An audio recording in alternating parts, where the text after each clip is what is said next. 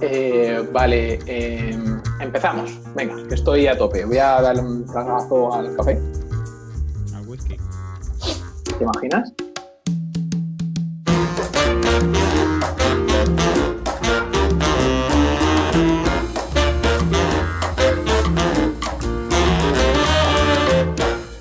Hola vecino, bienvenido a La Escalera, el podcast donde mi compañero Quique Cortiñas, consultor de ONGs en enriccortiñas.com y un servidor, Antonio Sánchez, desarrollador web en architect.com, hablaremos sobre nuestra evolución profesional en el campo del marketing digital. Hola Quique, ¿qué tal estás? Bien, ¿y tú Antonio? ¿Cómo ha ido el día? Pues muy a tope, muy a tope, como siempre. Eh, estoy... Así no te aburres. No, no, nunca me, nunca me aburro.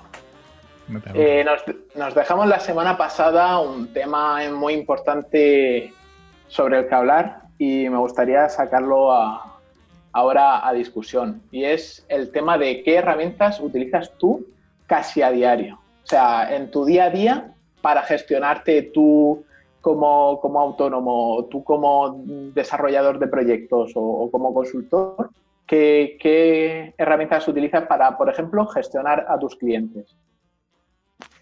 Aquí hay que decir que tuvimos un poco de, de divergencia en los criterios y seguramente por mi manera de, de entender la gestión de clientes, ah, mm, yo para gestionar a los clientes básicamente lo que utilizo es correo electrónico, teléfono, Telegram y da- para depende de qué clientes, Trello, que es un gestor de, de tareas. Lo que pasa es que yo cuando escribí aquí la lista, que tenemos una lista montada, lo centré todo en lo que sería gestión de proyectos, ¿no? Y, y ahora sería gestión de proyectos y clientes, ¿no? Y entonces se me solapa un poco la parte de, de la gestión Sí. de clientes y la gestión de proyectos. Pero si hablamos solo de la relación directamente con los clientes, ah, básicamente Gmail, Telegram y Trello. Sería como las tres cosas que, que utilizo cada día con, con ellos.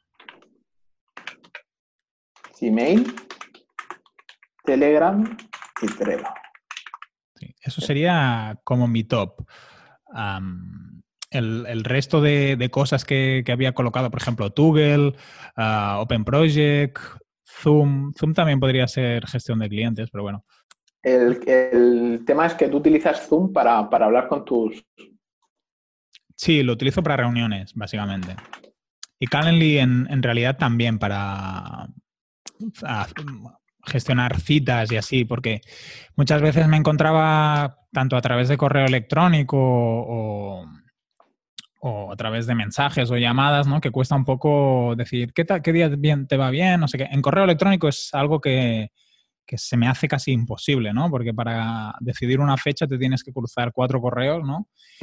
Y ahora utilizo Calendly para eso. Eh, envío el enlace, le digo, mira, estos son los días que tengo libres. Me falta acabar, me falta acabar de ver, perdona, me falta acabar de ver cómo sincronizar bien con mi calendario, porque ah, sí que tengo la integración de Calendly hacia Google Calendar, pero me gustaría que si meto algo en Calendar se me fuera para Calendly. Eso todavía no, no, no he conseguido montarlo, pero básicamente me sirve para, para quedar con los clientes. Yo utilicé Calendly una temporada. El caso es que mm, no sé si con la versión gratuita te deja hacer esa integración. Ah, la de Calendar hacia Calendly, ¿quieres decir? Sí. Ah, No sé, no la he estudiado tanto. ¿eh? Me la he montado porque me estaban entrando así peticiones de días y tal y me estaba costando gestionarlas y dije, mira, me monto esto y lo he montado solo reuniones de 30 minutos ah, y entonces les envío el enlace y la persona me escoge. Pero la versión gratuita de Calendly, ¿no? Sí. Creo que tienes la posibilidad, sin mal no recuerdo, ya que eh, esto lo hice a- a- hará un año por lo menos. Tú tienes la posibilidad de decirle a Calendly, mira mi Google Calendar, mira este calendario, o sea, de todos los calendarios que tendrás, pues yo, por ejemplo, tengo uno personal y uno, y uno profesional. Pues mira mi calendario profesional y, y ahí me quitas las horas. Claro, si tú apuntas una cosa en tu calendario de Calendar, luego Calendly ya te quita la disponibilidad. Correcto, correcto. Me lo miraré porque sí, al, fi- al final creo que eran 10 euros, tampoco no era muy cara. No, pero la versión gratuita. Ah, en la versión gratis. Ah, pues entonces le echaré un vistazo. Sí, sí. Lo que pasa es que nada más que te dejan tener como un tipo de, cita. Sí, como de tiempo, 30 minutos, 15 minutos.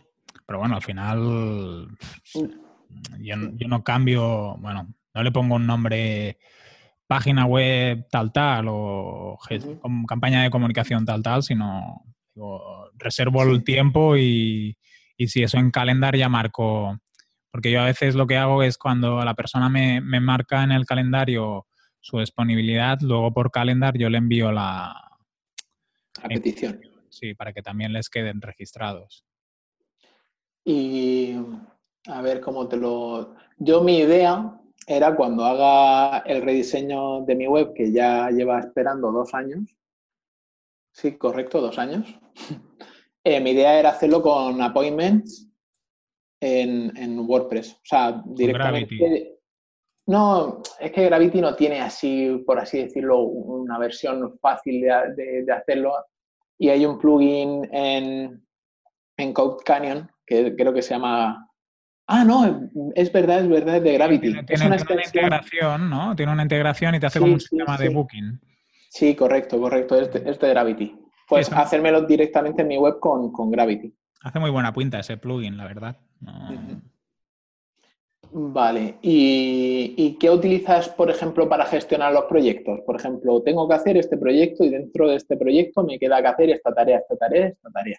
Claro, para la gestión de proyectos, que era como yo lo había planteado inicialmente, utilizo Todoist para tareas, lo, gestiono desde tareas, a etiquetas por proyectos, lo que hago básicamente, y, luego también utilizo IF, que es como una automatización. La gente normalmente conoce más Tapier, ah, pero también te permite hacer automatizaciones, sobre todo para cuando trabajo con clientes a través de Trello.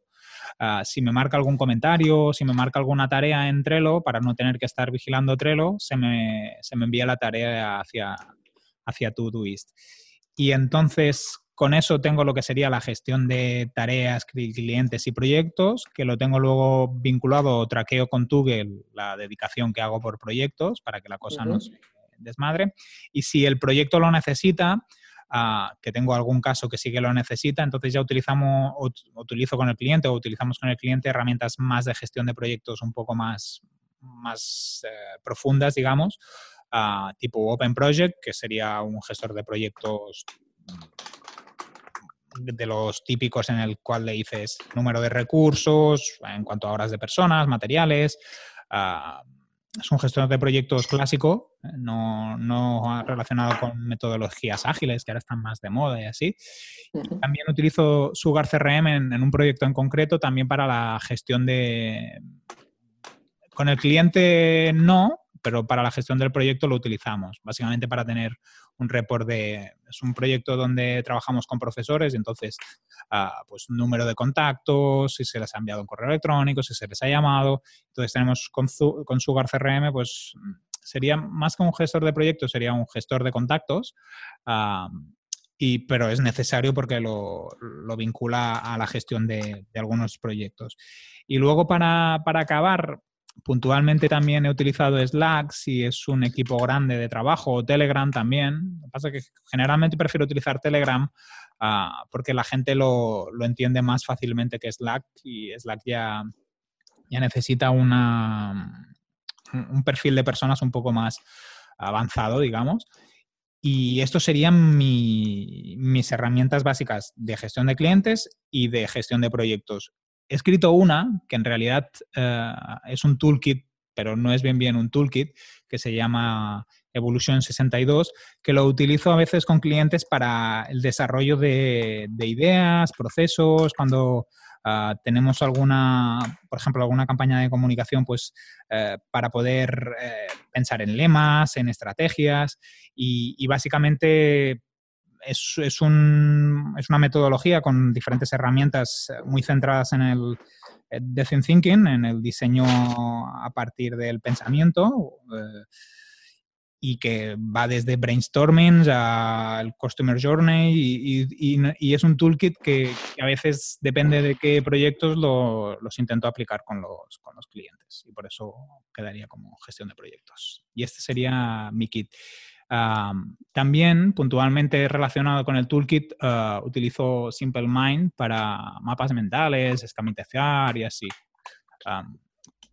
no sería tanto como trabajo con el cliente o de gestión de proyectos, pero a mí me sirve para a veces clarificar ah, los proyectos, ver un poco de forma más visual las fases, eh, los agentes que están implicados.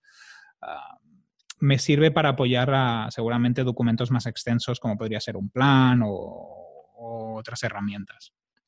Y este sería mi, mi, pack. No sé tú cómo, lo, cómo haces lo de la gestión de clientes.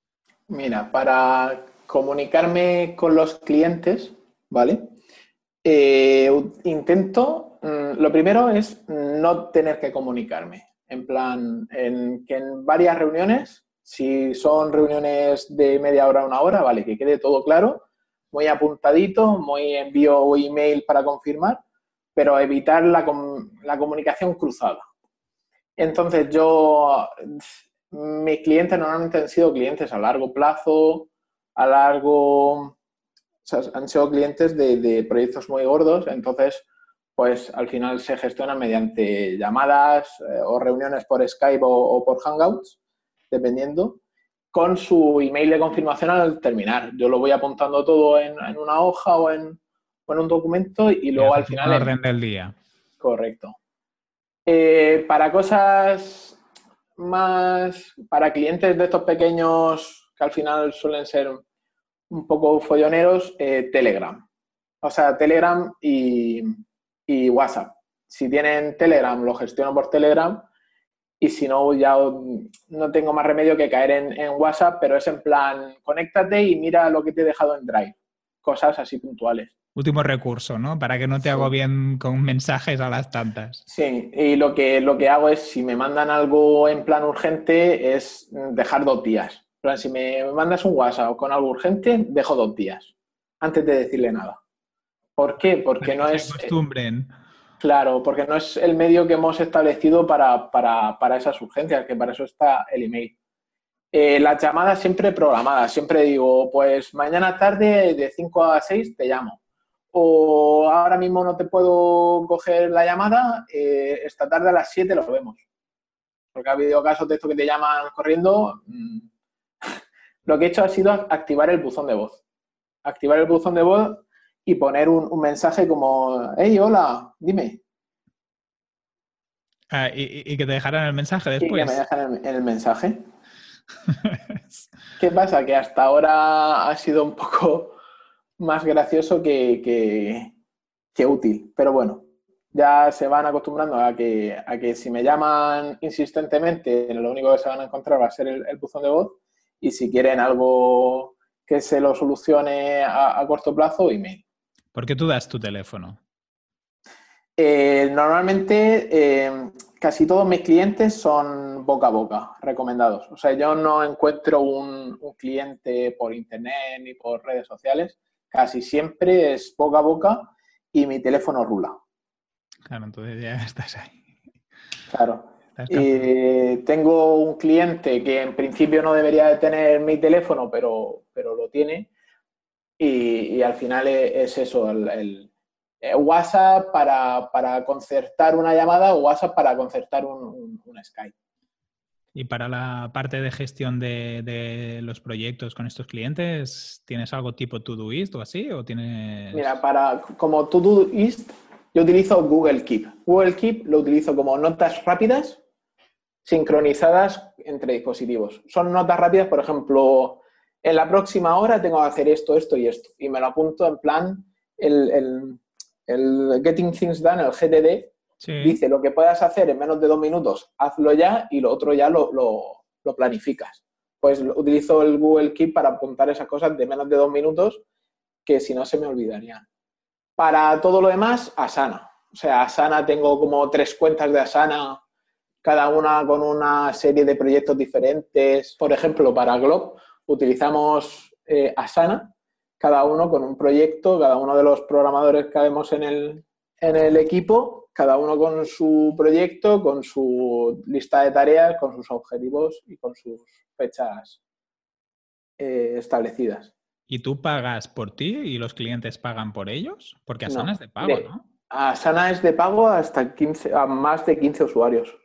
Ah, menos de 15 no pagas. No, no. Ah, yo pensaba que era de pago.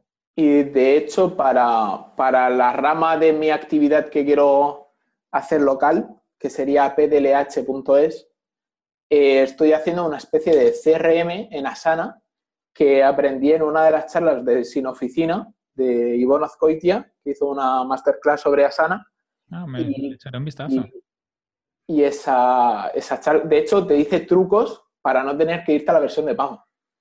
Ostras, qué bueno y te dice muchos trucos que, yo me los he... O sea, he visto esa masterclass tres veces. Y de hecho se lo dije, digo, digo mira, eh, con todo el cariño del mundo, Ivonne, eh, más que WordPress, deberías de dedicarte a hablar sobre gestión de proyectos y, gestión de tareas, porque, tío, o sea, es, es, alucinante lo que eres capaz de hacer y, y, en, el mundo WordPress no es un perfil que destaque tanto a nivel técnico, pero sí a nivel de gestión de proyectos, por ejemplo, él organizando WordCamps, organizando eventos, organizando, eso es una maravilla. De hecho, creo que este es la tercera vez que se hace semana WP y el tío es capaz de organizar a 50 personas.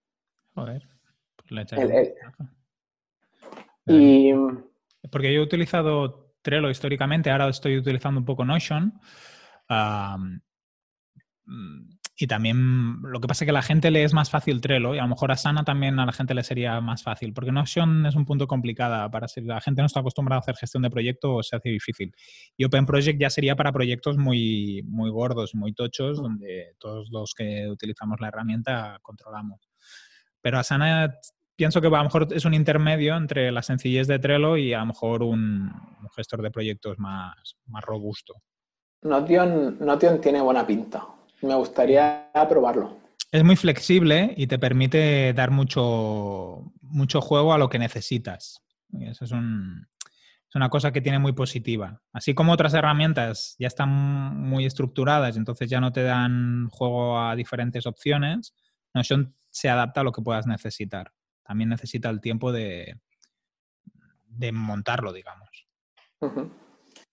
Y bueno, ya los típicos Google Calendar para agendarme las tareas gordas. Intento hacer un poco de, de, de time blocking, pero que va, imposible. O sea, al final yo tengo tres horas y no, no me la puedo subdividir. En esas tres horas es arranca y hasta que, hasta que llega.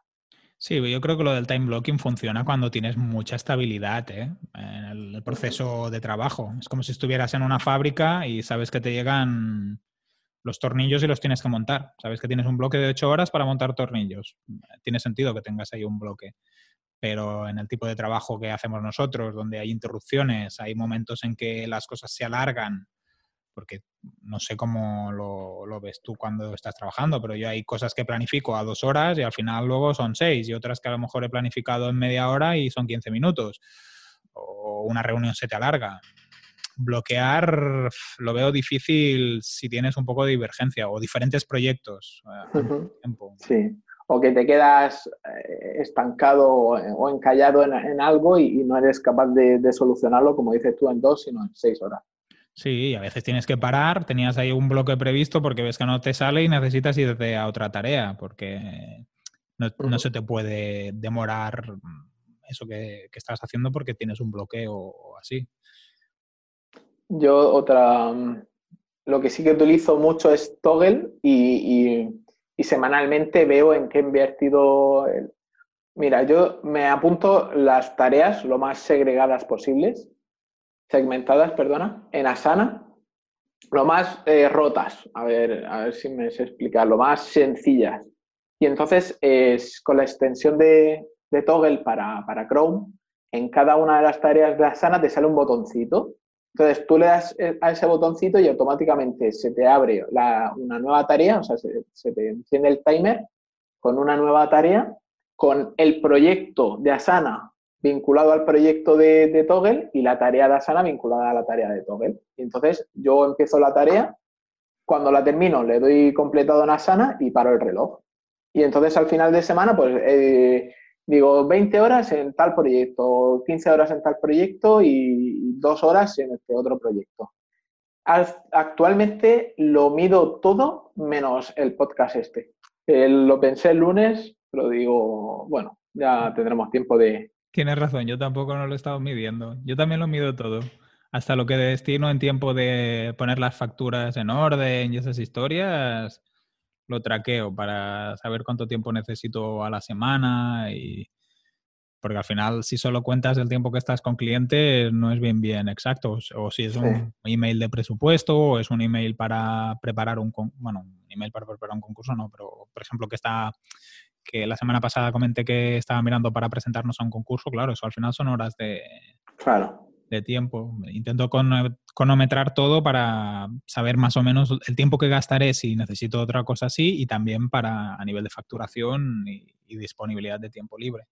Correcto. Sí, sí, yo más, más o menos desde que lo escuché en, el podcast de, Así lo hacemos intento llevar un, traqueo, pero hasta que no he empezado a utilizar Asana se me hacía complicado. Se me hacía complicado por el... Ir a abrirte Google y tal. Sí, y escribir la tarea, vincularla a un proyecto, vincularla a un cliente. No sé, ahora con Asana es mm, más automático, más ligero. De hecho, en, en, Toggle tú tienes los workspaces, que es como espacios de trabajo, y en Asana tienes algo muy parecido. Entonces puedes hacer la misma segmentación de proyectos. O sea que en ese aspecto, y estamos hablando de la versión gratuita de ambas plataformas.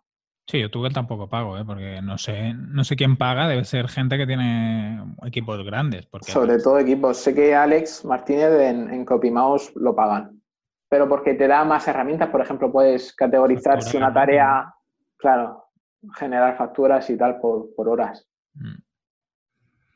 Y, más herramientas que utilizo para, para gestión de proyectos, por ejemplo, el mantenimiento yo lo considero eso una parte del, de los proyectos. Es, normalmente hago mantenimiento a proyectos propios y proyectos de familiares. A clientes, creo que nada más que tengo un cliente de mantenimiento, ¿vale? Que tiene una ¿Y te paga por ello? Sí, sí paga y, bien pagado, pero por eso, porque tiene, me tiene al, al WhatsApp y en cualquier momento me puede dar un toque, me puede llamar y, y se lo voy a coger. Si no, ya te digo yo que no, se lo cogía. Y, para eso utilizo tanto Plesk, que tiene un módulo de, WordPress en el que dentro del mismo servidor de Plesk eh, puedes ver todos los WordPress y te da un aviso de seguridad, te da aviso de plugins desactualizados, de themes desactualizados. Y para los que tengo los proyectos desperdigados utilizo ManageWP. Ah, este es el que es con dashboard, ¿no? Que es como un, un SaaS, ¿no? Sí, es un SaaS. Tú lo instalas el, un plugin que es como una especie de beacon, lo instalas en WordPress, coges el código de ManageWP, lo insertas en, el plugin de, WordPress y ya se te quedan conectados. Y es como si le dieras acceso administrador a la web. ¿Y qué te cuesta? Nada, Ah, también gratuito, no tiene, no tiene coste de gestión y tal. Yo creo que, lo único que tengo de pago es el, el Plesk, el, servidor con Plesk de, la lista. Bueno, pero que el servidor, porque pagas el server, ¿no? ¿Con quién lo tienes el server? Eh, professional Hosting. Professional Hosting. He pasado por varios, los conocí en la mitad de, de Alicante, hicimos muy buenas amigas. De hecho, fui a verlos y todo allá están en Almería, en el Mirador. Eh, vamos, mm, gente majísima, súper atentos. Yo no tenía nada, nada, nada de experiencia con Plesk y se me ocurrió empezar a, hacer probaturas un domingo y digo, mira, esto no me sale, voy a llamar. Llamé al servicio de atención técnica y allí un, chaval que ahora no recuerdo el nombre, pero enseguida que me, o sea, un domingo a las 4 de la tarde me, solucionó todas las dudas, me hizo todo lo que necesitaba hacer.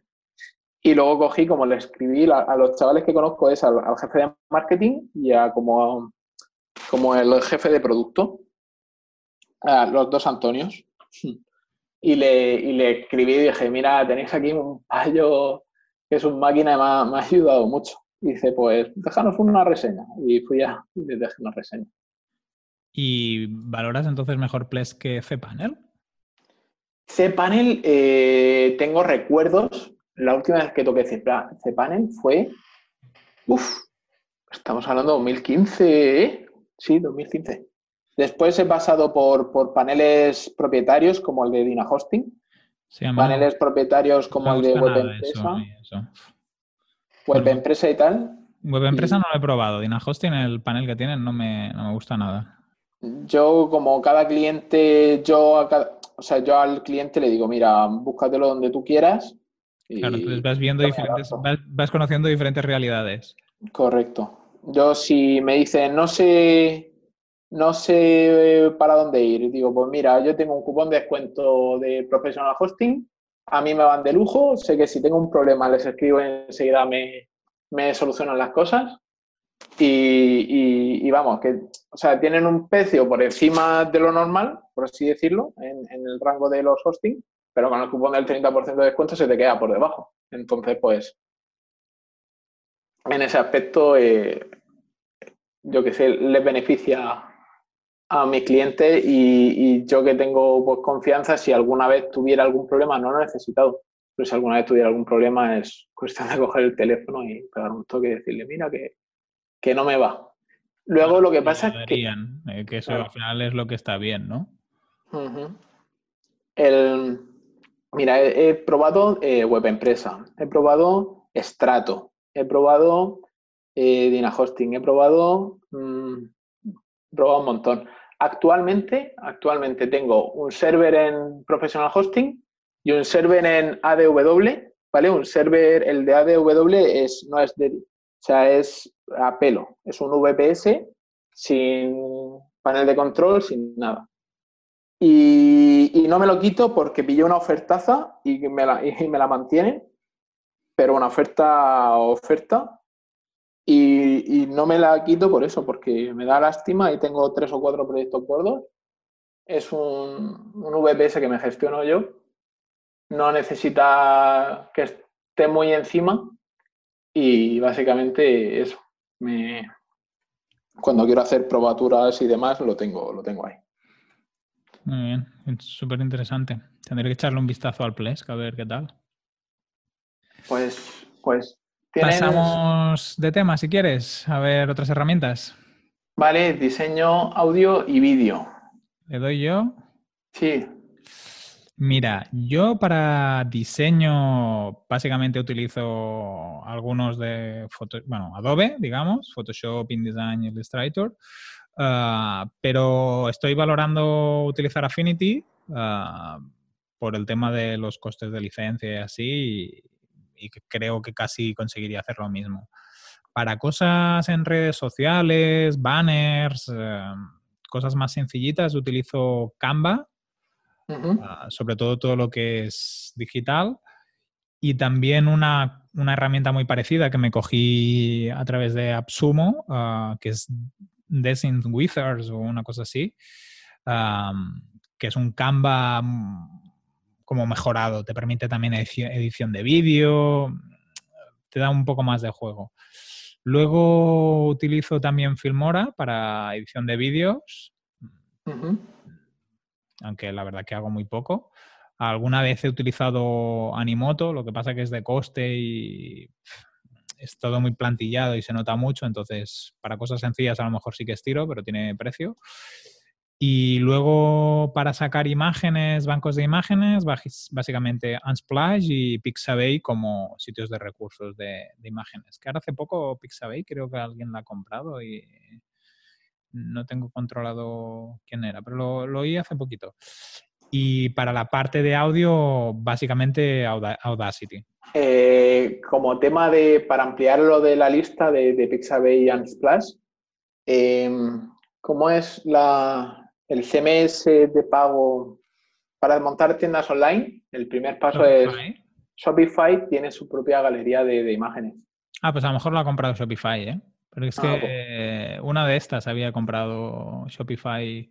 Mejor es Shopify. Es que he oído que alguien ha comprado Pixabay y era una de estas así tipo no diré Wix porque me acordaría, pero un, rollo, una de estas, sí.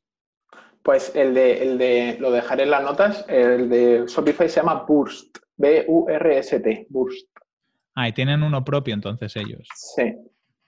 ¿Y tú para diseño qué utilizas?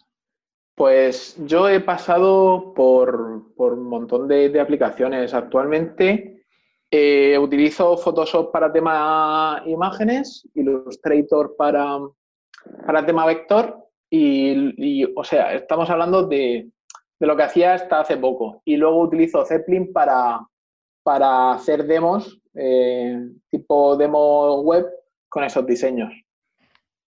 Eh, para tema vídeo siempre he sido de Premiere, ya que al final este, Adobe con su, con su licencia como que te ata, ya que lo tienes, pues lo, usas. Pues siempre he utilizado Premiere y After Effects.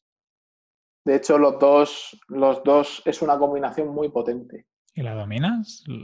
Eh, sí, he, llegado, sí, porque al final cuando trabajas por cuenta ajena y te piden cosas raras, pues... haces de todo.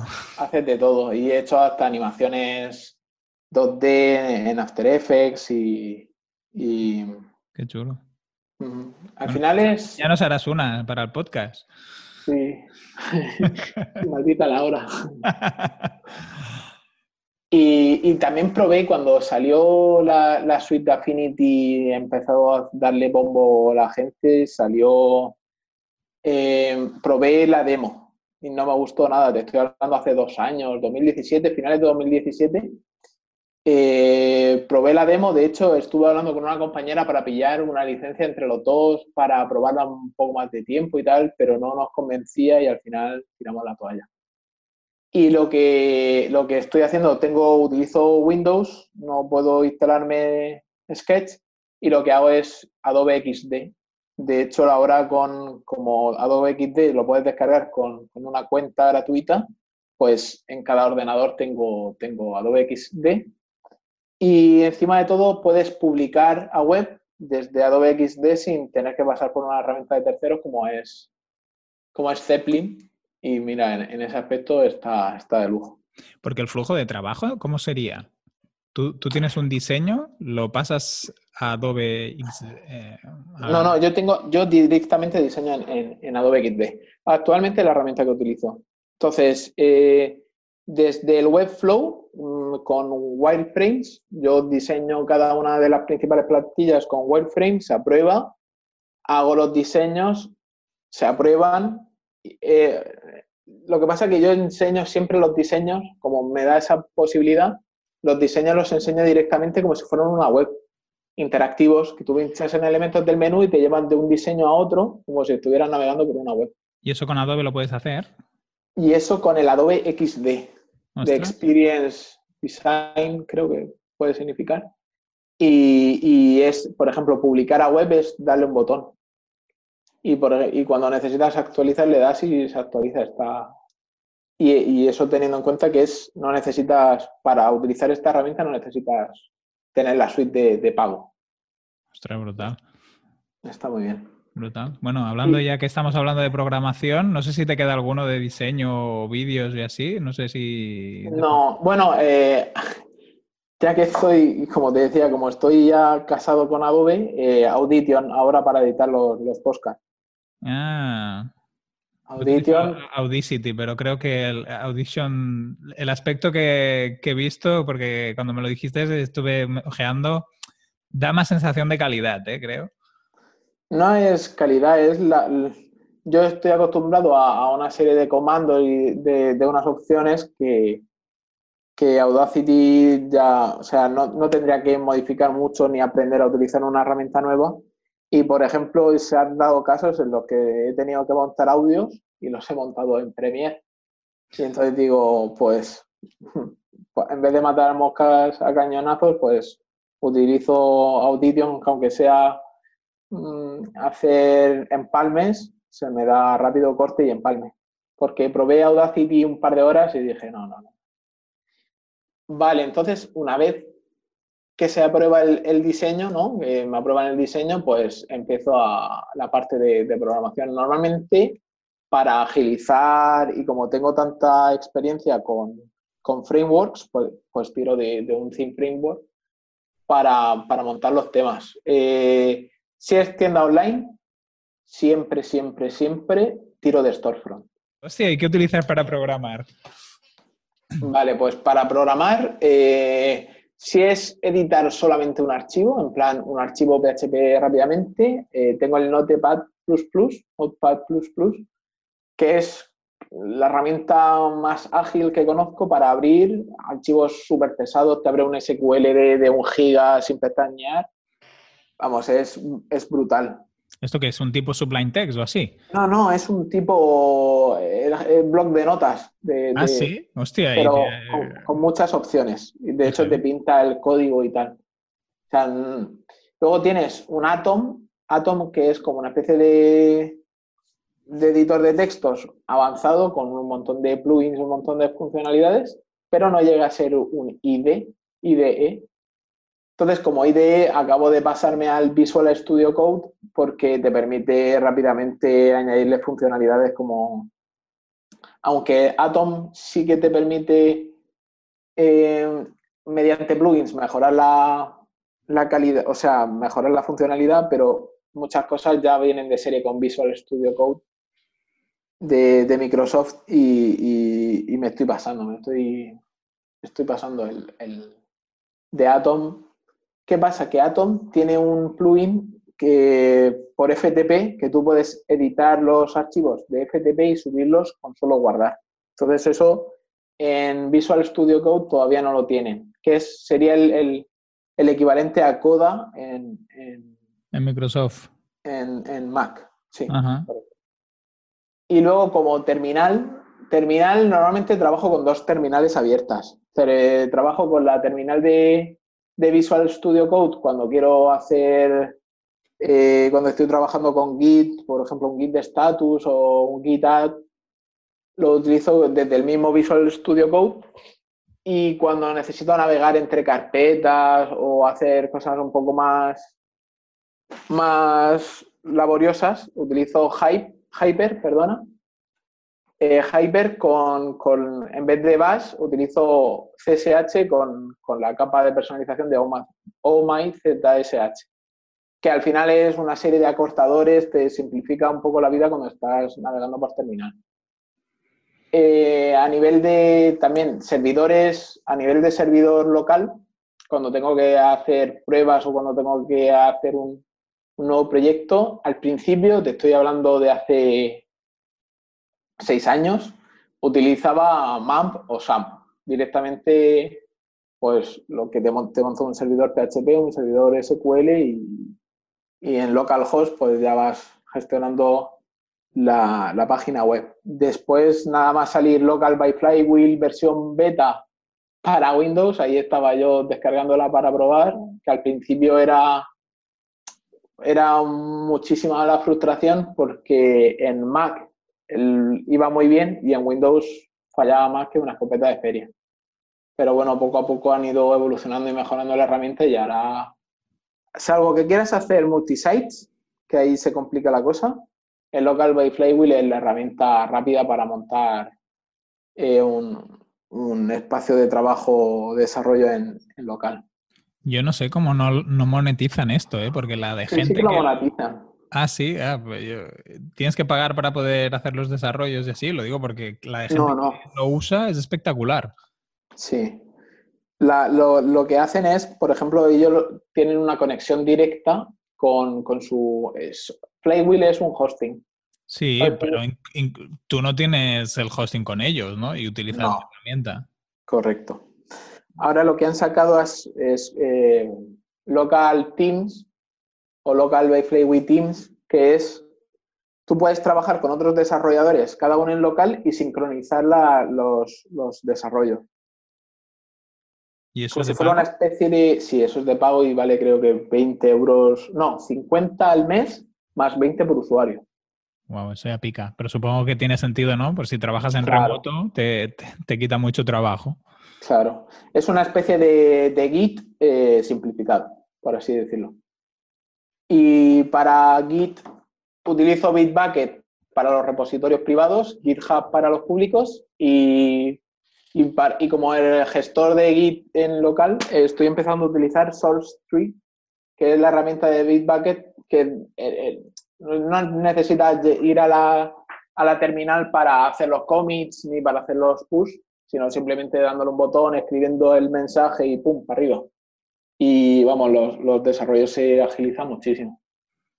Aquí realmente se nota que tú eres programador, ¿eh? sí, porque yo solo uso brackets y Atom, nada más. toco Y poco código y lo poco que lo toco, lo toco con estos dos. ¿Brackets qué es? Bracket sería como un editor de código, creo que es de Microsoft también. Ah, sería un tipo Sublime Text o un Atom. Sería.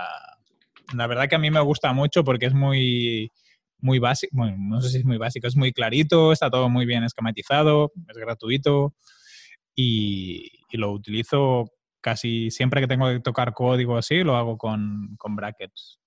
Bueno, sencillo, estoy viendo aquí que tiene gestión de proyectos, tiene plugins, tiene Git, tiene de todo.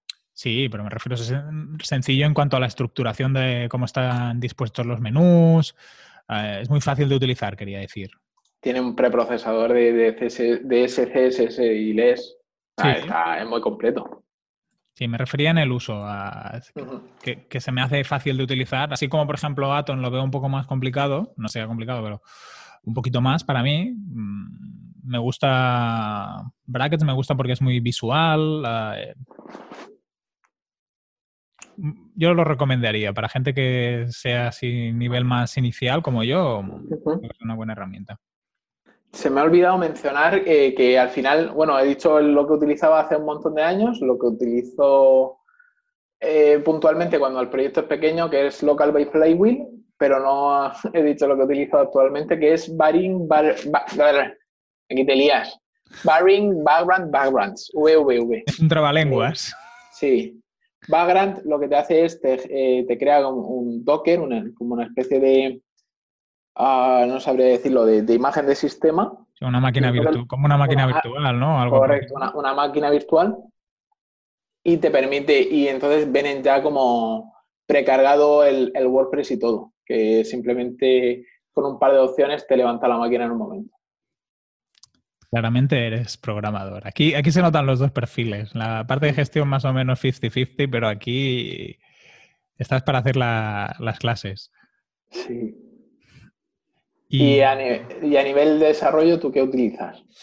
a nivel de desarrollo, para tener así cosas que los clientes vean cuando monto alguna instalación ah, o les estoy enseñando antes de tener la instalación propuestas de diseño o estructura de contenidos, utilizo Marvel App, que hace un poco lo que tú explicabas de Adobe, pero De no Ze- está- Zeppelin, sí es un equivalente a, a Zeppelin.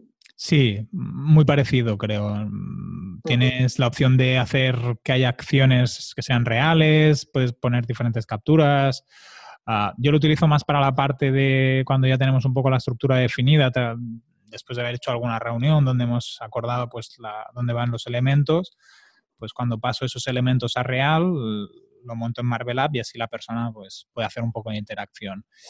Y cuando ya estamos en una fase un poco más avanzada, donde pues a lo mejor le pido al cliente que empiece a poner algún contenido de prueba y empiece a conocer la instalación, pues le hago el montaje en, en demos VP. Antes utilizaba más Pilvia, pero como ahora es de pago, pues, pues me pasé a demos VP y, y hago instalaciones específicas.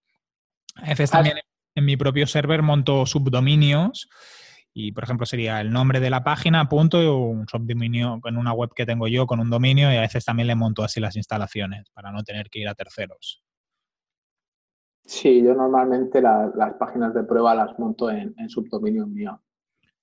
Sí, porque aparte a la gente yo creo que normalmente, no sé si con local o alguna de las cosas que utilizas mm, te serviría o, o lo usas así, ¿eh? Sí, la- local, local mm, te genera una URL de, acceso remoto, pero ¿qué pasa? Que está emitiendo, o sea, está actuando como servidor tu ordenador a través de, tu, de tu router. Y madre mía, yo las veces que lo he probado mm, ha ido muy mal. Prefiero que tengan la web en, en vivo, que tenga una experiencia real de cómo sería su web, a no que le vaya muy lenta, que tarde en cargar. Sí, aparte yo para mí, cuando ya estamos en esta fase en que estoy enseñando algo bastante estructurado, también ya me sirve para empezar a hacer todo el montaje y, luego si la web va al servidor del cliente, pues se la monto en el servidor del cliente y si se queda en mi servidor, pues ya simplemente eh, cambio el dominio, hago, reemplazo las URLs y, y así ya tengo trabajo hecho. Entonces utilizo esta estrategia siempre todo en WordPress. Ah, no utilizo otro CMS, utilizo a veces Moodle para algunas cosas de formación y así, pero a nivel muy básico ah, y en algún proyecto muy concreto. Y después también para la parte de, los wireframes y la parte de estructura de contenidos y así utilizo Balsamic Mockups, que ayuda un poco también a que sea grafismo y la persona vea pues un botón, un iconito que lo hace un poco más visual. Creo que vale 30 o 40 dólares, ahora, no me acuerdo. ¿Pero es pago único? Sí, sí, sí. Hola, está muy chulo. Sí, es, es guay, porque a la persona le da, es un poco más informal a lo mejor, que a veces utilizo em, un PowerPoint o algún, o incluso un papel en blanco y le voy metiendo los, los contenidos, los menús, las cajas pero si puedo utilizar Balsamic, prefiero utilizar Balsamic porque te, acerca a la idea de cómo será la página real. Y eh, aunque tenga un punto informal, de hecho tienen una versión, si no recuerdo mal, que es Cloud. Yo utilizo la de, la de escritorio. Sí. y te permite replicar cosas, o sea que al final las webs mm, algunas son parecidas y entonces pues puedes replicar el archivo y ya empiezas a hacer el, borrador sobre una idea o, la estructura sobre una idea. Y, le da un punto que la gente lo visualiza más fácilmente que si solo son cajas. Por eso lo, lo utilizo. Y luego en la parte de WordPress, pues casi todo lo hago con GeneratePress y Elementor casi todo.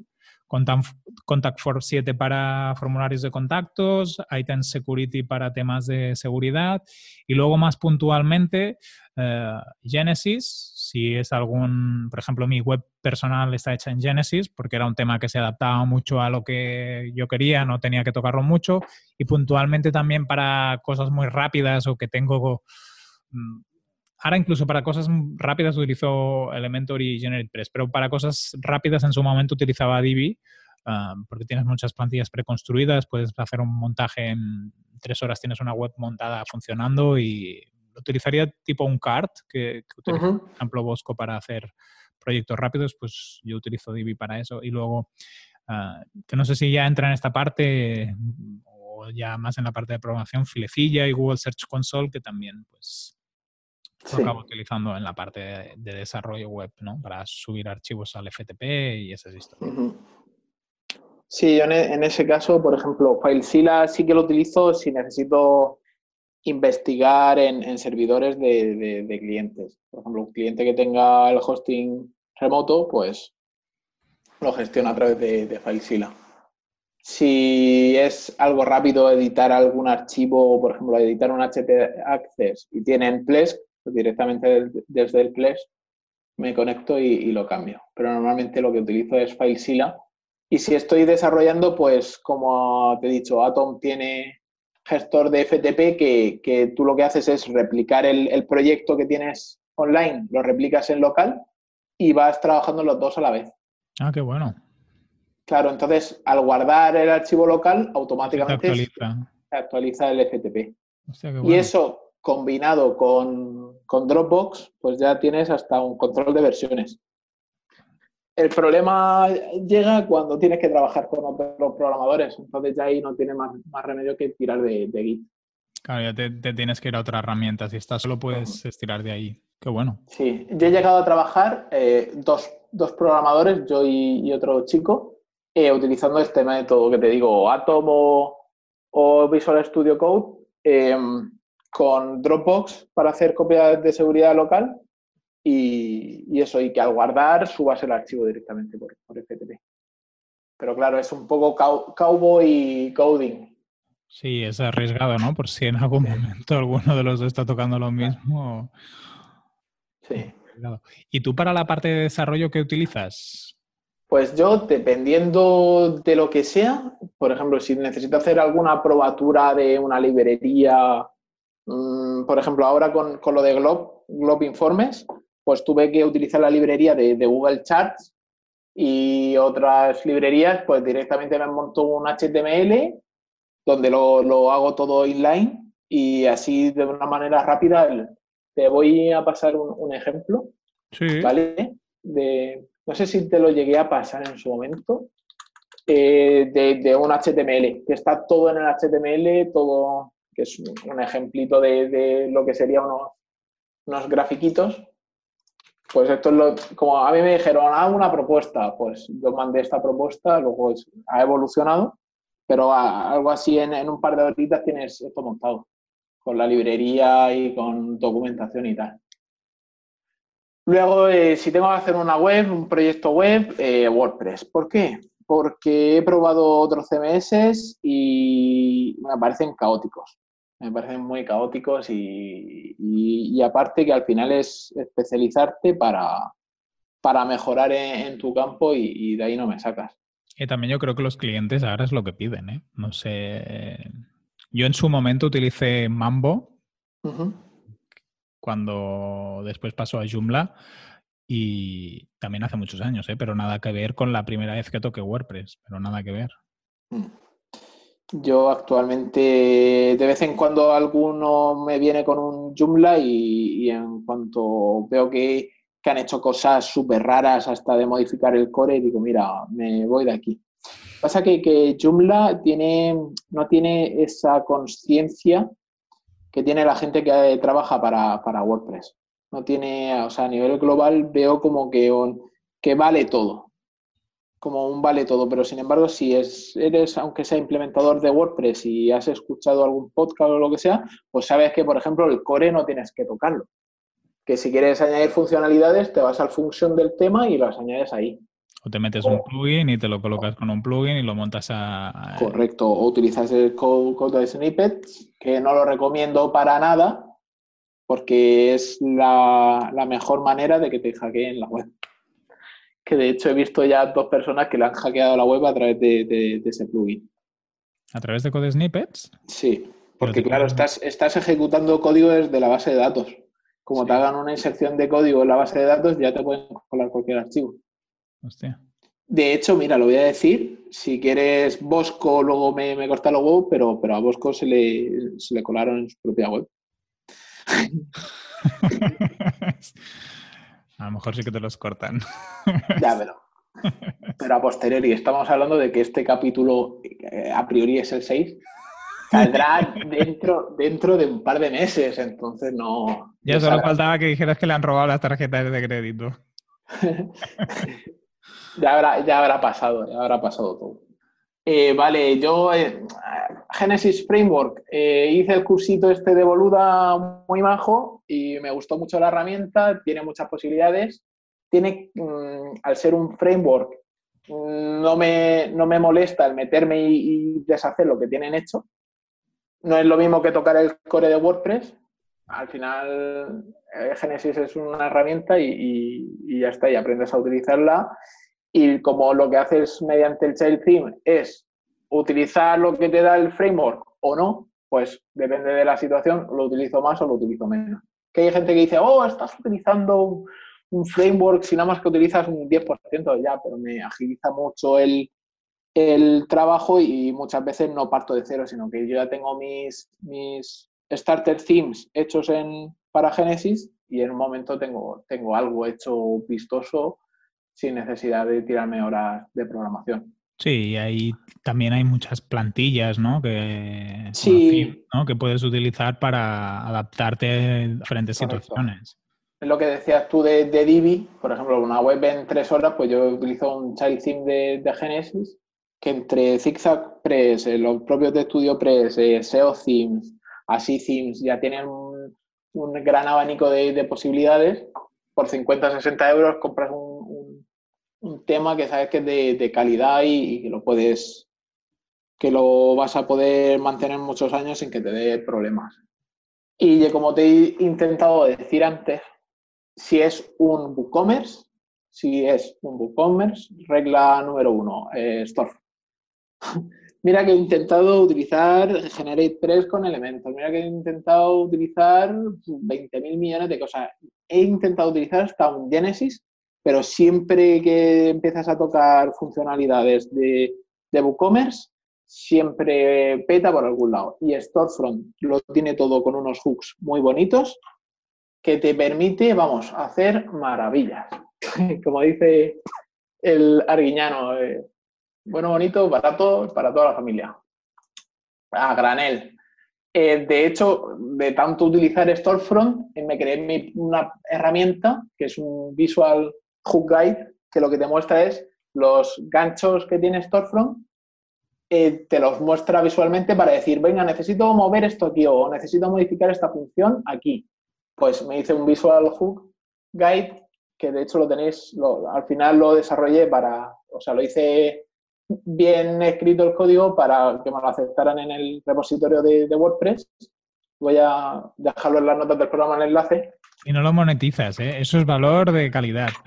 No, no lo monetizo. De hecho, es que al final me lo hice para mí.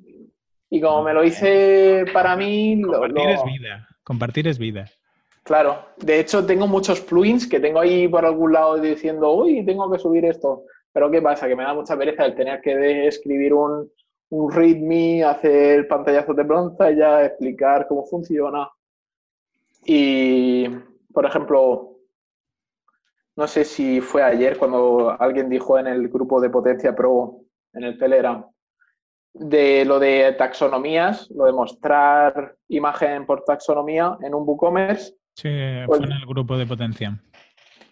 Yo una vez tuve esa necesidad, busqué, pero ¿qué pasa? Que la búsqueda que hice no fue lo suficientemente exhaustiva. Busqué cómo colocar imagen a atributo de WooCommerce.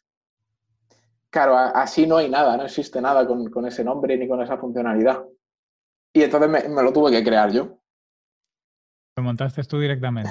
Monté un, un, plugin que te permitía añadir a los atributos una, una, imagen y luego mostrarla donde tú quisieras, como tú quisieras. De hecho, es, así funciona rotando, rotando.es. Eh, está funcionando así. Voy a dejar también el enlace por aquí. Eh, tiene, pues, por ejemplo, imagen de, de marca de, de, neumático o, por ejemplo, el iconitos, a ver, que, que lo mire aquí. Por ejemplo, iconito de, si es de solo verano o cuatro estaciones o solo invierno. Eh, cantidad de consumo, eh, agarre, decibelios, todo esto lo voy metiendo con, con imagencitas de imágenes de, de esto de... Uy, ¿qué han hecho aquí? Esto es lo que a mí me duele, por ejemplo, cuando haces un desarrollo a medida. Ya te ha tocado algo. Lo haces súper chulo, súper funcional. Que te metas y que veas unas cagadas gordísimas, es tú en qué momento la gente toca. Pero, ¿cuál es la cagada? Yo así a primera vista no la estoy viendo, ¿eh? Pues bueno, tenían unos filtros súper chulos, hechos con, con Facet, con Facet ah, WP. Y se los han petado. Claro, ¿Qué sí, pasa? Porque, que esto es. Porque ahora, esto es... ahora, no hay manera de buscar, solo puedes buscar por el tipo de coche, ¿no? Y poco más. Sí, no, debajo del, del, menú tenías unos filtros. Ajá. Típicos filtros que encuentras en una tienda de, de, estas, de, de estas características. Sí, en Pero ¿qué pasa? Hoy en día, porque si sí. tiene mucho producto. Sí, Pero ¿qué pasa? Que el, que el buscador. Estamos saliendo un poco del tema, pero te lo explico rápidamente, luego lo cortamos. Este contenido se quedará solamente para los premium. el buscador, hice maravillas con el buscador. O sea, es el buscador de, de WordPress con, ¿cómo se llama? Relevancy, es el plugin, Ajá. pero modifiqué hooks para que me generaran campos diferentes. Por ejemplo, aquí en el, texto que te sale buscar, ejemplo 31580225, ¿vale? Es una combinación de los atributos. Por ejemplo, 315 eh, sería el, creo que es la anchura de la rueda, más, más la rodadura, más el radio, pero el radio se escribe en pulgadas y esto lo pasaría a milímetros una nomenclatura rara. Sí, que si por ejemplo la rueda es de 205 por 75, que creo que es una medida estándar, ¿no? Luego la web te, te, devuelve todo lo que... No, no, tú, puedes buscar 20565 y te, lo, y te lo enseña. Claro, sí, sí. Yo ahora he buscado 205 por 75 y entonces te devuelve lo que tiene 75 y lo que tiene 205, ¿no? Sí, sí. El, vale, ¿cómo hice esto? Eh, los plugins de, búsqueda, por ejemplo, Search WP y Relevancy, te crean un índice, un índice de contenido, porque así la búsqueda es mucho más ágil, mucho más rápida.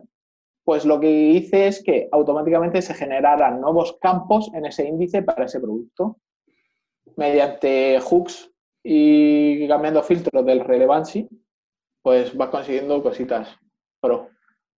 Y bueno, volviendo al tema principal. Y luego ya Google Analytics y Google Search Console para, para poder gestionar eh, la parte analítica y la parte de, posicionamiento y de visitas orgánicas.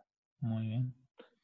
Para, para SEO, he estado utilizando mucho tiempo SEMrush porque la empresa en la que estaba trabajando lo pagaban, se lo podían permitir y pagar los 120 pavazos al mes que costaba la herramienta.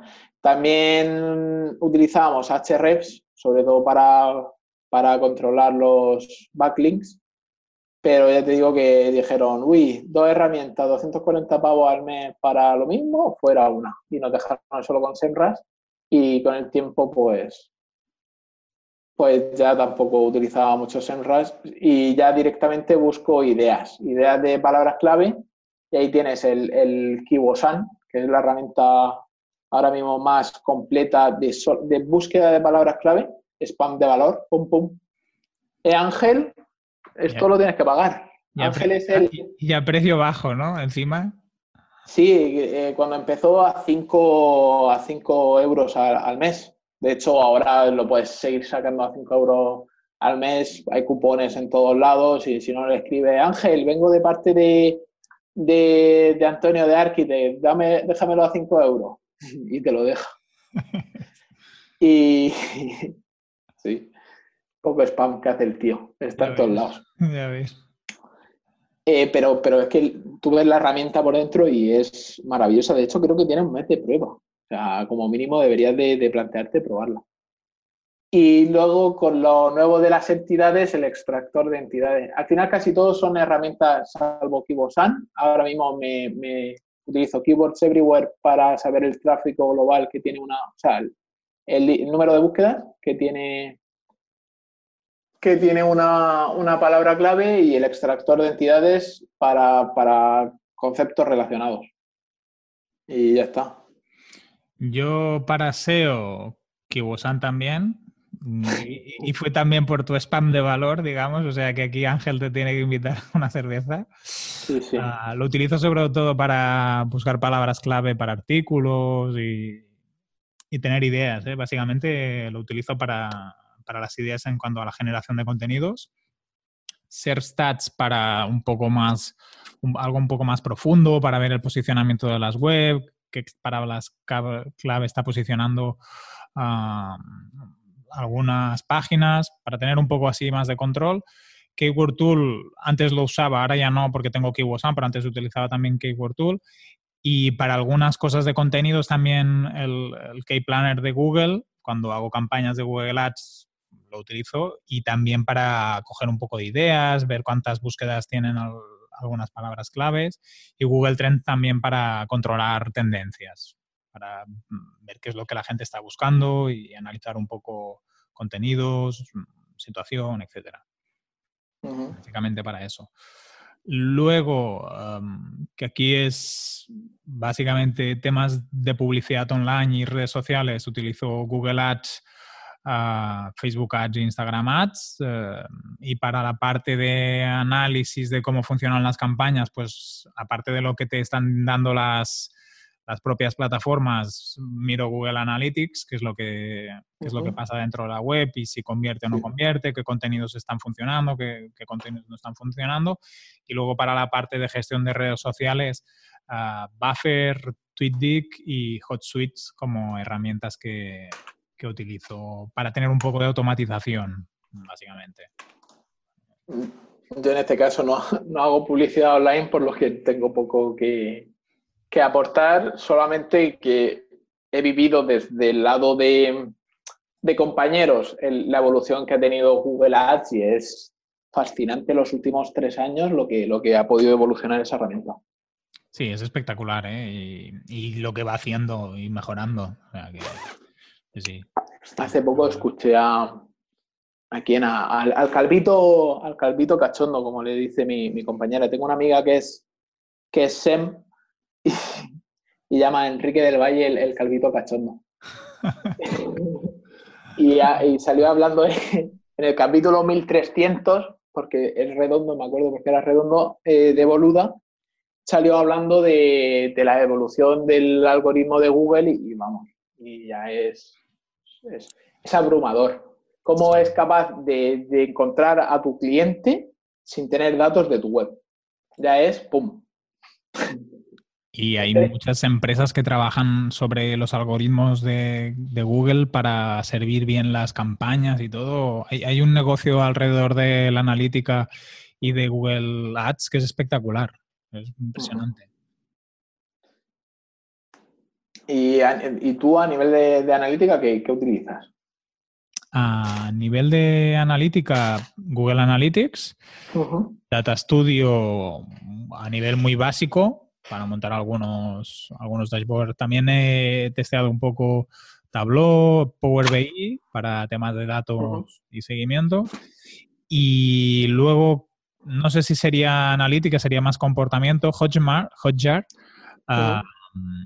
para ver qué es lo que hace el usuario en las páginas. Uh, hemos estado haciendo una remodelación, creo que lo expliqué la semana pasada, de, de un back office y así, pues hemos utilizado Hotjar para, para analizar.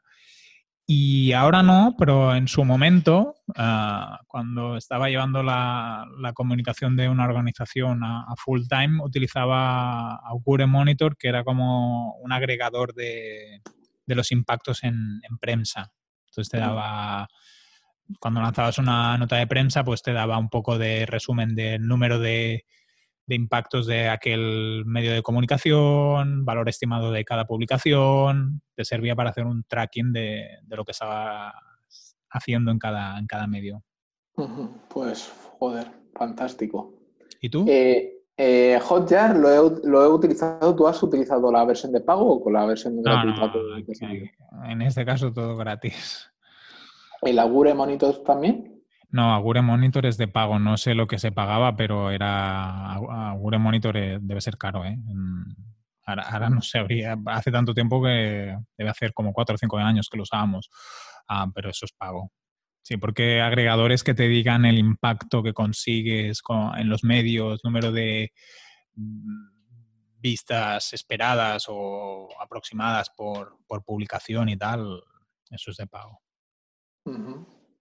Pues yo, eh, Google Analytics, eh, casi, casi no suelo entrar, salvo para ver que todo esté funcionando bien, que no haya tenido una caída en visita ni nada de eso. Más, más, es más por un, un sistema de, o sea, un servicio de mantenimiento que, que, para llegar realmente a analizar algo y sacar conclusiones. Google Data Studio lo que tengo hecho es, me monto un par de dashboards con información de analytics, información de, del Ser Console para mandar a los clientes y para llevar un, tracking genérico de la evolución de tanto del posicionamiento orgánico como del, de las visitas. Y luego, en, como te he explicado antes, en tema de si necesito hacer algo muy específico como lo de ahora de informes de Globe, pues a tirar de SQL y desarrollo a medida. Ahí tú eres un experto, ¿eh? Tú, yo veo que de aquí un tiempo tú, estás, vendiendo este servicio de aquí poco o haciendo, o haciendo algún. Un SaaS. Un SaaS también. Un SaaS o un plugin, Un plugin también. Piensa que el SaaS tiene la ventaja de que hay que pasar por caja para usarlo. ¿eh? El plugin, si te lo distribuyen, es un poco diferente. Ya. Y si ya cambiamos de tema, vamos más a, la parte... A, la, parte fea. bueno, no sé, fea. A mí me parece la parte importante, en realidad. No digo que lo otro no lo fuera. Pero no es bonita. Depende de cómo te vayan los números, ¿no? Bill Gates, yo creo que debe pensar que es bonito. Que es bonito, ¿no? Cuando se sienta y ve el extracto del banco, dice, uy, qué bonito. Como el, tío del Donald. el, tío Gilito. El tío Gilito ahí con las montañas de monedas. ¿Tú qué utilizas para gestionar las facturas, el día a día de la contabilidad y todas estas historias? Pues gracias a una coincidencia del destino, el señor Fran, Fran González, ¿es? Fran González Madrillano, y se montó un facturador, un facturador en WordPress, que lo tenéis de descarga para descargarlo en Zaspress, zaspress.com, creo que Y básicamente te monta una instalación de, WordPress con la capacidad de, de, ir haciendo facturas automáticamente. Tú vas, añades a un cliente, a ese cliente le generas el, como el borrador, te lo paga, le das a pagado, te genera la factura y la mandas. Y creo que se puede hacer directamente todo sin salir del, del, WordPress, para enviarlo por, por, email. ¿Es un tipo CRM, entonces? Es como un tipo RP, pero exclusivo de, facturas. O sea, creo que te... A ver, voy a meter un segundito. Entonces tú ves ingresos, gastos... Sí, yo tengo... Gastos no. Porque gastos no, solo ves los ingresos, ¿no? Ves como hay como un como un contabilizador o así de, lo que has ingresado. Sí, tienes como una parte de que se llama reports, que tú tienes eh, tantas facturas has emitido, tanto has cobrado, y, o, tanto por ciento de, tus facturas las has cobrado, de tus presupuestos, mira, tiene eh, para hacer presupuestos y facturas. Y creo que le he desactivado porque también tendría otras opciones. Eh, no. Entonces tú básicamente aquí el, añades los clientes, lo único malo que tiene es que los clientes tienen que ser usuarios porque también te genera como una especie de, plataforma interna para en la que las facturas. Y claro, tus clientes, supuestamente tus clientes eh, recurrentes tienen la opción de entrar en cualquier momento y ver y descargar sus propias facturas. Entonces yo lo tengo montado así. Actualmente no, no es que tenga, salvo el de mantenimiento, el que tengo con mantenimiento web, que de hecho se las mando por, por correo, o sea, me las descargo y las mando por correo, el resto, el resto no, no tienen más de dos facturas cada uno. ¿Y tú has usado alguna historia tipo, yo por ejemplo utilizo factura directa, ¿has utilizado algo así? No, que va. No. he llegado a ese nivel de ingresos. bueno, a lo mejor con una factura estás como el tío Gilito. Ya, pero por eso digo que como una factura me la hago yo en, en Google Drive de hecho, los, presupuestos, como son más bonitos, me los hago en, Google Drive. Te voy a pasar un, ejemplo de, Te voy a pasar un. Yo me los hago en PDF y, ahora el otro día oí ahí en, en sí lo hacemos, creo que era lo del Somos Quarters. Sí. Lo estuve mirando, lo comenté en el grupo de potencias. Por ejemplo, Fran dijo, uy, ¿esto para qué lo quieres? ¿no? Eh, pero el punto de la aceptación de presupuesto que, que yo le veo importancia, porque es aquel punto de cómo se acepta un presupuesto, ¿no? Claro, yo digo, o me lo devuelves firmado o me aceptas a través de correo electrónico, pero a nivel legal tampoco no tengo claro eso. Yo tengo que decir que para depende de qué servicios cobro el 100% por adelantado. sí. Sí, sí, sí. ¿Cobras el 100% por adelantado? Sí, sí, sí. ¿Y te lo pagan? Sí, sí, sí. sí, sí. sí, sí. Te, voy a mandar, tiene datos de, cliente, pero te, voy a mandar un, ejemplo de, presupuesto para que lo veas, porque la verdad es que vi un ejemplo de esto que dices, vas mirando ejemplos. Está muy chulo, está muy guapo. pues esto lo tengo en Google Drive. Ostras, muy chulo. ¿Y esto lo has montado con un Google Docs o con un Google... Sí, con Google Docs, míralo. Muy guapo, muy chulo hacer esta maquetación en, en HTML me, va a costar, porque tú puedes hacer al final diseños propios para, tus presupuestos en con el facturador de, de Zaspress. Ah, para lo que tienes montado en la web. Lo que pasa es que, claro, el diseño. Yo, por ejemplo, con, factura directa puedes hacer también enviar los presupuestos y así, pero estéticamente pierde mucho. Y mira que, por ejemplo, mi formato de factura es muy sencillo, ¿eh? no es nada del otro mundo. Sí, pero mandas un presupuesto así, con una hoja de condiciones y tal, y se queda un poquito más chula. De todas formas, lo de somos, somos, somos quarters, vamos, yo me plantearía dentro de mi, de mi web el también tener, al final es un, custom post type con una serie de campos personalizados. Pues no sé si te mandé, hace poco recibí un, presupuesto con esta herramienta y lo analicé y no deja de ser tres campos con Advanced Custom Fields y una URL de esto de aporrear el teclado y, ya lo tiene. Claro, que entonces, y la aceptación que es un check simplemente. Una, la aceptación es un, un, formulario de Gravity Phone, por ejemplo. Claro. Sí, en realidad. Sin campos, o sea, o campos ocultos. No Si al final tú le metes un, un, campo que me tienes que marcar para aceptar el presupuesto, ¿no? Ya tienes esa confirmación. Pero al final tampoco no es ni firma electrónica ni nada. Claro, es, es simplemente una, una, notificación. Luego, una vez que te, que te, notifican que lo has aceptado, pues ya le pasas el contrato, firma el contrato, dame el 50% por adelantado. El 100%, 100%. Madre mía, es que eso me parece abusivo. A ver, si fueran 10.000 euros ya entiendo que no, pero... pero por debajo de los 10.000, ¿no? Según tú. Por, debajo de los 10...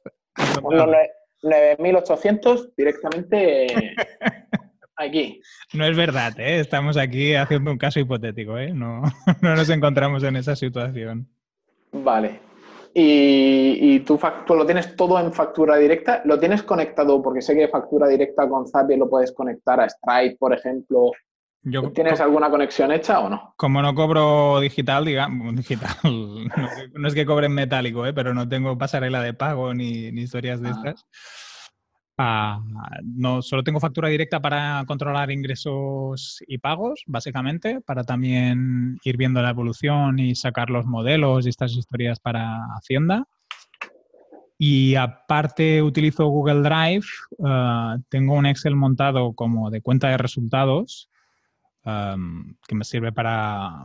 Hago un poco contabilidad como si fuera una pyme o una pequeña empresa, aunque estoy yo solo más, más que nada para ver si la cosa va bien, no va bien, si estoy en el factor de lo que espero. Y con Google Drive también recojo y acumulo todas las, todas las facturas, todas las que emito y todas las que recibo. Y me voy haciendo copias de seguridad por si algún día Google Drive se va a tomar por saco. Que nunca se yo, creo, yo creo que avisarán, ¿no? Un par de días antes, oye, que vamos a cerrar como con Google Plus. No sé si hay un hackeo masivo o una historia así, por si acaso me duplico la información, es lo que hago.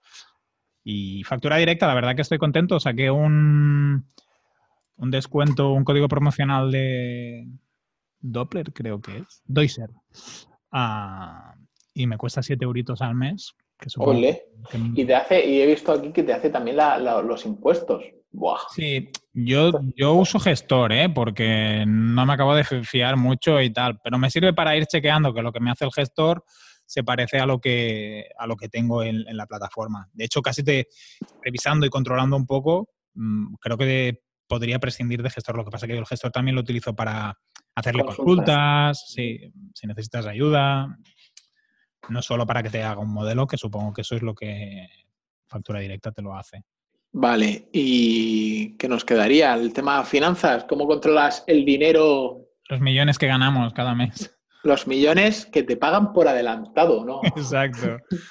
por adelantado, oye, que te voy a hacer la web. Aquí tienes mi número de cuenta, ya hablamos. Exacto, factura y número de cuenta. Cuando, empezamos a trabajar.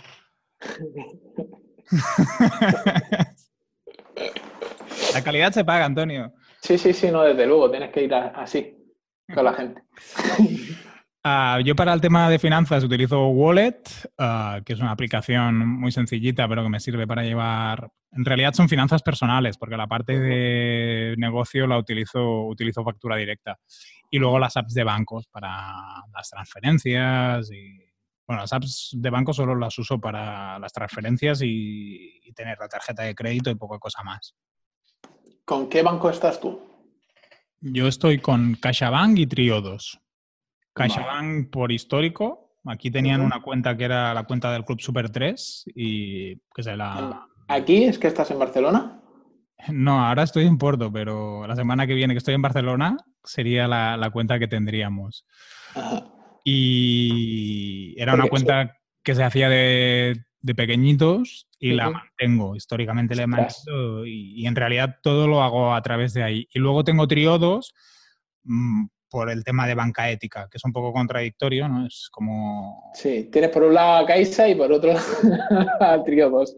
Sí, el, tema de triodos es que el tema operativa no es del todo... Bueno, tiene... Sí, es banca electrónica casi 100%, pero hay cosas que las tienes que hacer con códigos, los códigos no siempre los tienes a mano, bueno, un poco más complicado. Con, coordenadas, ¿no? El tema de coordenadas.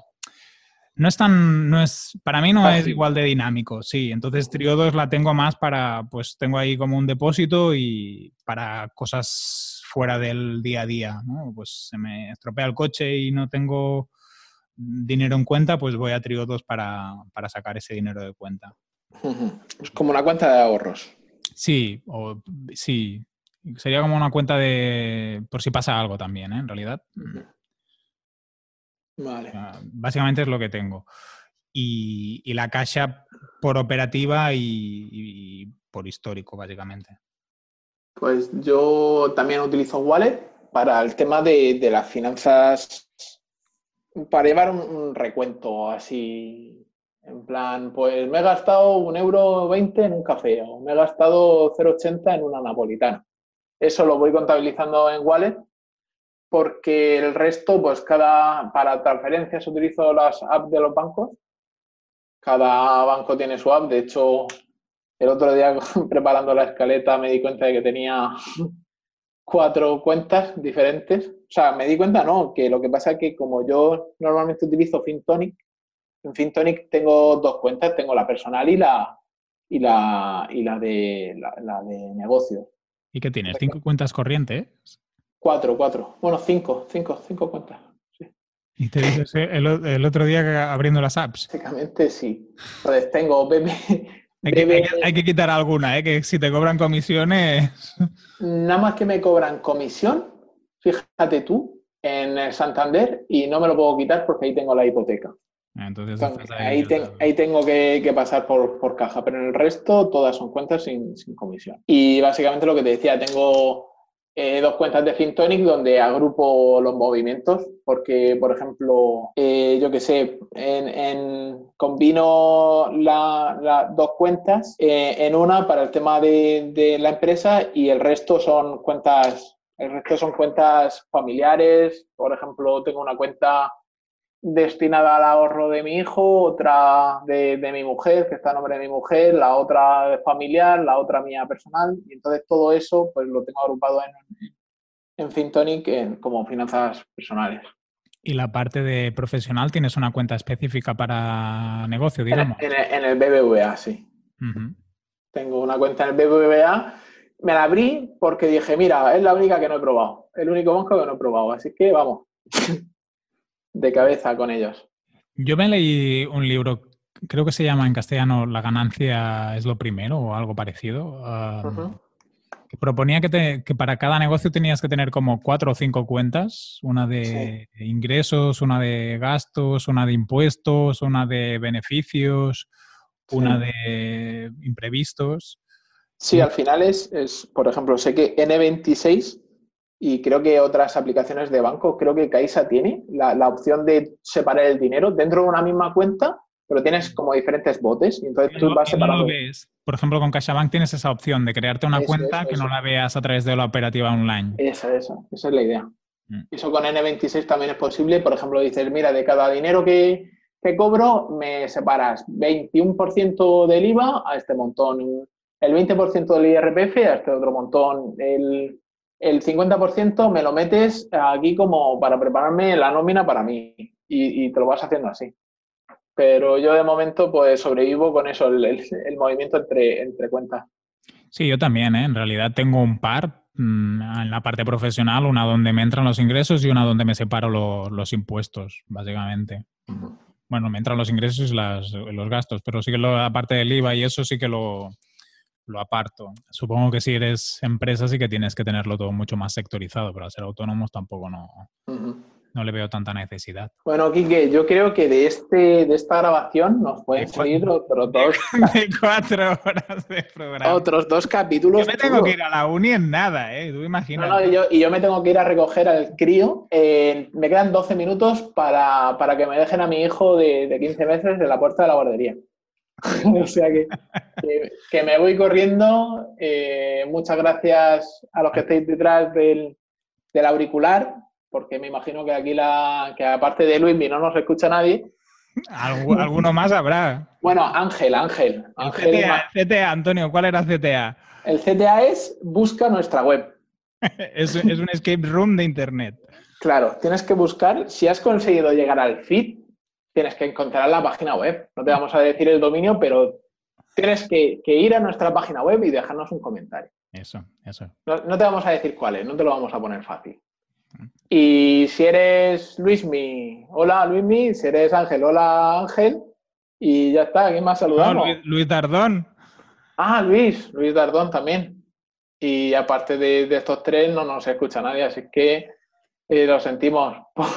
si has llegado aquí, ya puedes, ya puedes apagarte que no, no te queremos. Bueno, Eh, la próxima semana tenemos que buscar día para, para grabar, ¿eh? También. sí, De- escúchame que de, que de esta han sido más de dos horas, dos, dos horas de grabación.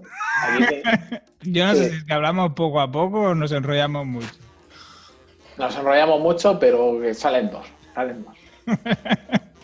Nos pasa por no decir, venga, a, a las a, a las cinco cortamos. Esto, si son dos horas, aquí a, no sé cómo es tu precio hora, ¿eh? pero contamos 30 euros media, hay 120 euros encima de la mesa.